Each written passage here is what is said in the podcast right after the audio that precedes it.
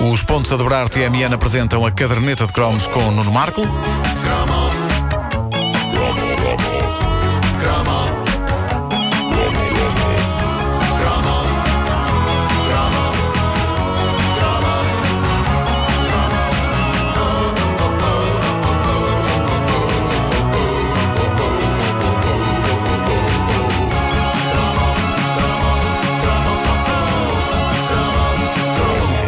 Os jovens de hoje, a tropa é uma questão de escolha, mas, e isto para eles pode parecer bizarro, na nossa juventude, a tropa era o ralo para onde todos nós estávamos a resvalar nessa grande banheira que era a vida. Epá, eu dizes. Ou será que a vida é um bidé?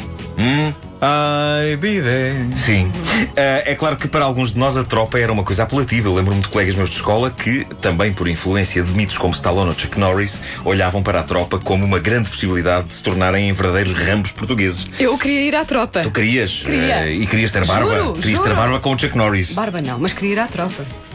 Mas para muitos de nós era a maior inquietação do mundo. Era uma nuvem negra capaz de estragar qualquer bom momento, bastante que nos lembrássemos que um dia, eventualmente, iríamos lá parar. Como o tempo passava mais devagar naquela altura, isso parecia uma situação muito longínqua. Eu lembro-me de, aos 15 anos, pensar como ainda faltava tanto para isso da tropa, o que era um alívio. E, na verdade, faltava tão pouco.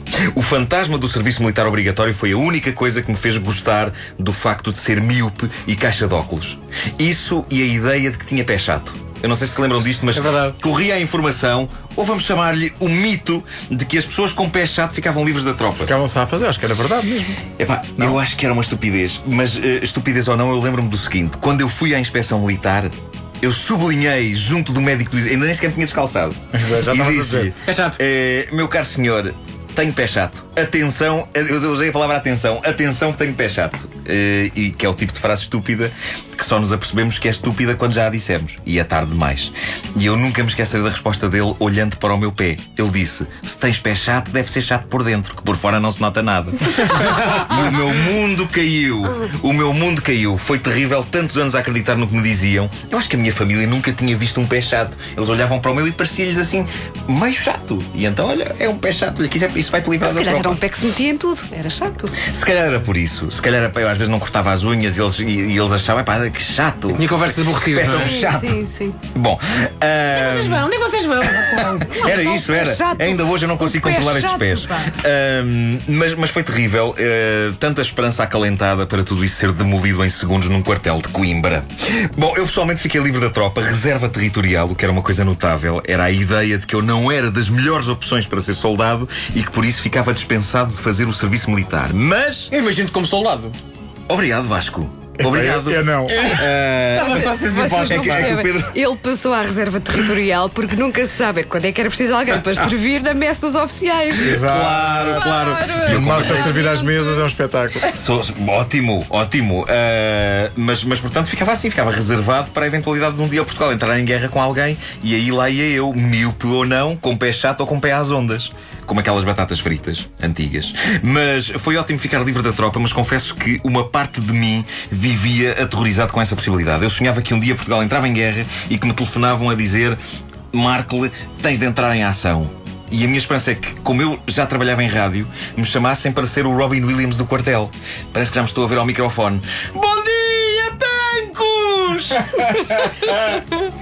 Ora bem, a tropa era um fantasma para muita gente. O assunto, em 1982, deu origem até a um single vigoroso dos Street Kids. Olhem para esta letra. Dizem que é para o bem da gente. Dizem que ficamos bem contentes.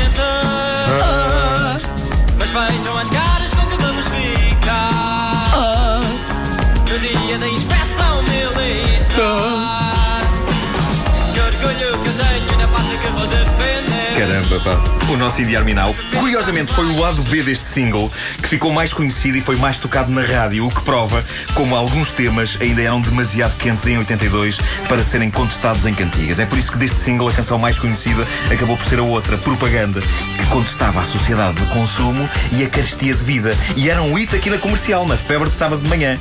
E rezava assim. Ontem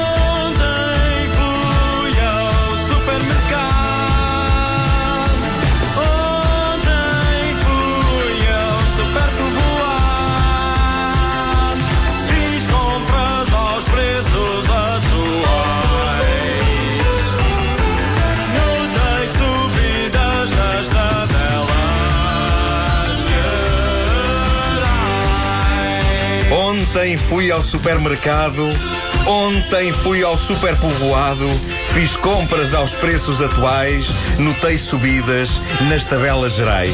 Já não se escreve assim. Não. Já não se escreve assim. Ah, felizmente já tudo passou. Hoje Portugal é um país próspero e a. Ah, ai, outra vez! Ah, pá, peço desculpa. Faço um agradecimento aqui ao nosso ouvinte Emanuel Ribeiro por ter depositado no YouTube estes clássicos dos Street Kids que ilustraram esta edição da Caderneta de Cromos. Por agora é tudo. Muito obrigado e bom dia.